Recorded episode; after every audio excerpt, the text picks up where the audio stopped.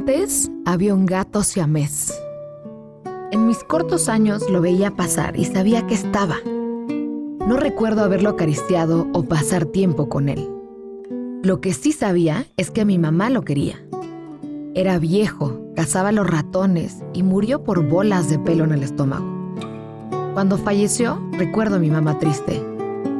El gato dejó de estar y unos años después mi mamá también.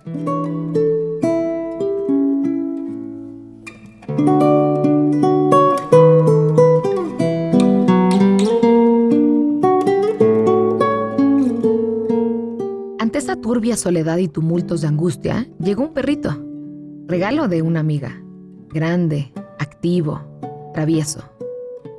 Robaba la comida, cazaba balones y también roedores. Los genes estaban haciendo su trabajo. Él era un cazador. Dormía al pie de la cama y cuando estaba sola y le temía la casa. Lo soltaban para que husmeara.